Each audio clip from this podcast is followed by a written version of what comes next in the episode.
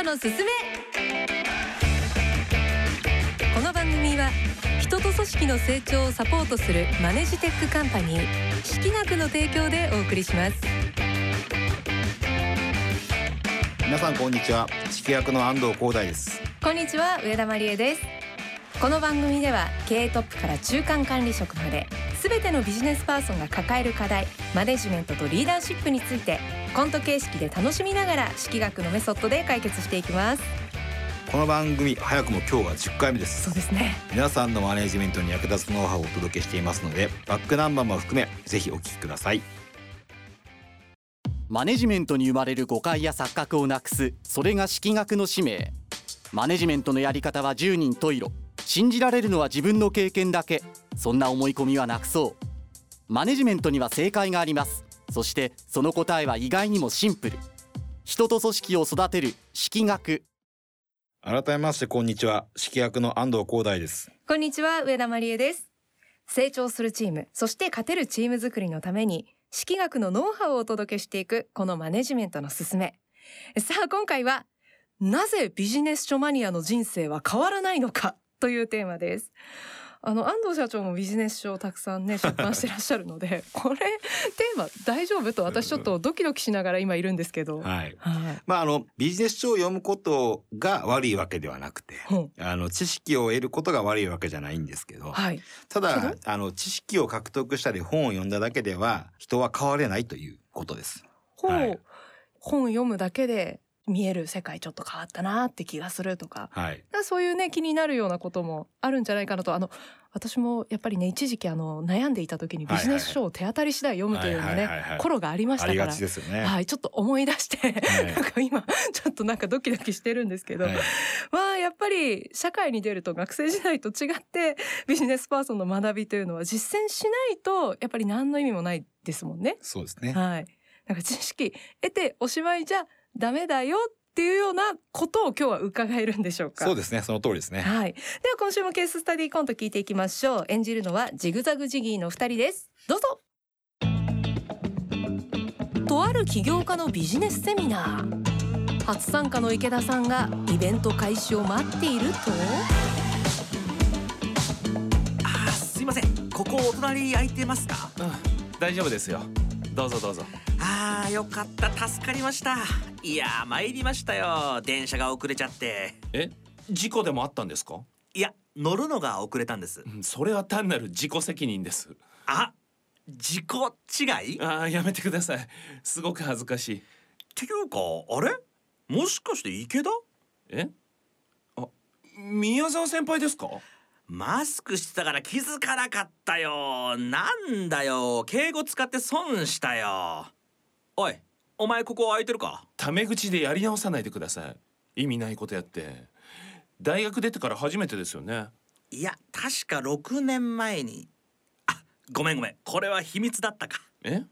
え何ですか？気になりますよ。そうだな。ヒントは「ひ」と「ち」が。それが答えです。人違いですこんなところで何やってんだ?いやー僕も起業を目指してまして。この手のセミナーよく来てるんだ?いや今日が初めてなんです。おいなんだよ。初心者なのかよ。俺にもそういう時期があったな。ね先輩は ?95 回目。多すぎません?いよいよ100回目目前なんだよ。その時は記念のパーティーを開いて。そうだ。お前も参加しないか。やばそうなので遠慮しときますそもそもこういうセミナーってそそんな通うもんなんですか？そうだぞ。お前も聞けばわかるぞ。先生方のお話を聞いて。ああ今日もためになったぞ。俺もまたまた賢くなったぞ。そういう自信がめちゃめちゃついてその日はぐっすり眠れるんだよ。でもな朝起きたら不安になってもっともっと知識をください。気づいたらまたセミナーに来てる。ほとんど中毒状態ですよでこの間会社も辞めてな。いよいよ起業の準備のために？セミナーに通う時間がないから。会社に行ってる場合じゃないんだよ。完全に本末転倒ですよ。どうやって生活してるんですか？最近は主にポスティングかな。いろいろなチラシを配りまくって。その中にセミナーのチラシを見つけてうわこれは神の啓示だ。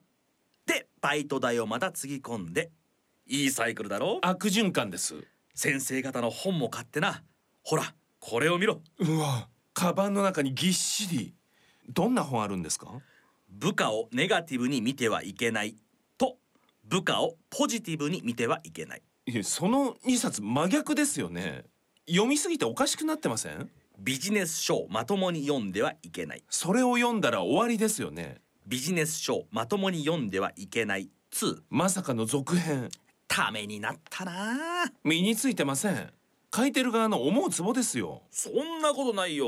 俺なりにしっかり吸収してるよ。本当ですか？え同じ本が何冊もある？一冊で済むわけないだろう。これは読むよ。これは保存よ。これは抱用ビンタされるよ。どんどん不要なものになってます。ビンタ用って何ですか？いつか先生にこれを渡して。どんな特殊なサービスですか？だから今日こそちゃんと手を挙げて。ほらお前も一冊貸すよ。絶対ビンタされたくないです。なんだか不安になってきたな。やっぱ帰ろうかな。何言ってんだ。ほらお始まるぞ。わあ先生うわうわああ目があった。ややったぞやったぞ池だ これがセミナーの実態なのか。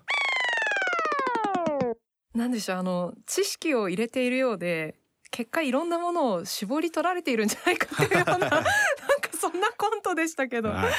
先ほど安藤社長がおっしゃっていたあの本を読んだりうん。偉い人の話を聞いたりするだけでこう自分がどんどんね変わったような錯覚を起こすという感じ。はい。そうなってくるともう現実のもうその目の前にある毎日の仕事や組織運営とどんどんかけ離れていってしまいますよね。そうですねまあ、うんポイントはやっぱねどんなことであっても、うんその事柄とその環境の組み合わせでいい悪いが決まるわけですよ。要はそのと環境。先のコントで言うとポジティブに接してはいけないとか、ネガティブに接しちゃいけないとかいう言葉があったと思うんですけど、はいその部下の状態がどういう状態かでポジティブが正しかったりネガティブが正しかったりするわけじゃないですか。はい。だからそのその組み合わせなんですよね。ほう要はその知識とうんその知識を使う相手との組み合わせをしっかりえ理解しないとうんいけないわけなんですね。だから読んでること自体は悪くない。知識を得ることはもちろん悪いことじゃないし、い、いことなんだけど、はい。その使い方をちゃんと自分で見極められないと意味のないものになってしまうよそうです。っていうことは何かっていうと、そのどんな知識であっても、その環境の前提が間違間違っていればうん。使えないものになってくると。うんうんうん。でもっと悪い方向に行くとどんな知識であっても行動を阻害する要因になるってことなんですよね。あ要は本にこういうふうに書いてあったこの状況と違う、だから今は行動するのやめよあ、う例えば企業さっきの話で起業家セミナーでこういうこと言ってたと。はい。でもこういうこと言ってたからこれ今はこの状況と違うから起業するのはもうちょっと準備した方がいいとか、うんうん。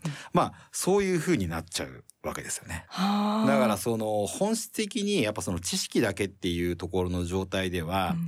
何も変わらないどころか、うん。その行動を止めてしまう要因になってしまうということを理解しなきゃいけないと。じゃあそれをこうクリアしていくにはどうしたらいいのかというと、まあその知識を使った経験をいかに得るのかとうん。いうことなんですけど、経験ってなんすか？経験経験はそのまあ例えば今の話の中だったら実際にセミナーで得た知識を試してみて、で失敗したりうまくいったりっていう結果が出ることが経験。まあそうですね。うん。でまあその式学ではこういうふうに定義してて、うん。経験ってその知識を使った結果、はい、その結果に対して他者から評価を得ることを経験っていうふうに言ってるんですよ。他者の評価。そっか自分の実感じゃなくて、そうそうそうそうそう。はあ。それで初めてその知識とその環境環境ってのは他者の評価なんで、はい、他者の評価とのその関連性が出てくるってことなんですよね。うわ私過去にやっぱりそのビジネス本だったり、はいはい。あと自己啓発本みたいなもはいはいはい。のをやっぱりこううまくいかない時不安な時に読み漁ってた時期があったんですよ、はい。でもそれってなんか自分のためなんですよやっぱり、はいはいはい。自分が不安だから安心したいとか自分の将来のためになるかもしれないから読んでおきたいとか、っうんていうことだったんですけど、はいじゃあ私さっきのあのセミナー95回行ってるおじさんと一緒ってことじゃないですか。ややそうだと思いますよ。ことですよね。はい、だからその本を読んで使ってみて、はいそれによって他者がどういう反応をするのか見てみて、あこの知識ってこういうことなんだっていうことを初めて本質的に理解するっていうことなんですよね。だからその僕が書いた本も、はい読む読むことを否定しているわけではなくて 読んだ皆さんぜひ実践してくださいと。っていうことが確かね後書きとかにも書いてるはずなんで。そっかやっぱりついつい知識を得る行動をしたっていうだけで満足してしまったりなんかそれだけでこうなんですかねやる気を感じてるような気になってはい、俺すごい頑張ってんじゃんみたいなっていうの私やってとねやっぱるみたいな。その偉い人の話とか聞いたり、偉い人の本とか読んだら、うん。なんか自分もそういうことできたかのような錯覚を起こすんですよね。そうはい。そうですね、はい。危ないですね。でこれもかなり危ないですね。どんどんどんどんこれも行動が鈍る要因になるんで。はあ、これ結構多分耳痛いなっていう人多いと思いますよ今日そうですね、うんだからその本当にこうたくさん勉強してる人ほどあの勉強しすぎちゃってる人ほどやっぱ成長が遅いってことはやっぱあると思いますね、あーだからそれがまあ阻害する要因になっていると。そうですね。どうでしょう？あの部下にそういうことしてる人がいっぱいいた場合って上司ってどうやって導いていったらいいんですか？もうなのでそのいくら能力が高くてうん。も知識が多くてもそれに価値はないと。ほあの評価できることっていうのはその行動で出した成果結果のみであるとうん。いうことなので、うん。まあ死の後の言わずにうん。まずやってみなさいと、はい。っていうことをまあしっかり伝えてですねしっかりその経験の量を増やすっっていうことをまあ意識させることが大切かなというふうに思いますね。なんか変わろうと思った時に必要になってくるのは意思やこうモチベーションってものではなくってもうとにかくやることもう体を動かすってことですね。そうですね、うん。まあ体を動かすっていうことで、うん。その意思やモチベーションが、うん。まあ、出てくるっていう、まあこれもまあその順番が逆っていうことですね。うんでまあよくそのね最終的にはこう人生の目的とか人生のビジョンとか、うん。そういうのを持ちましょうって話もあると思うんですけど、はい。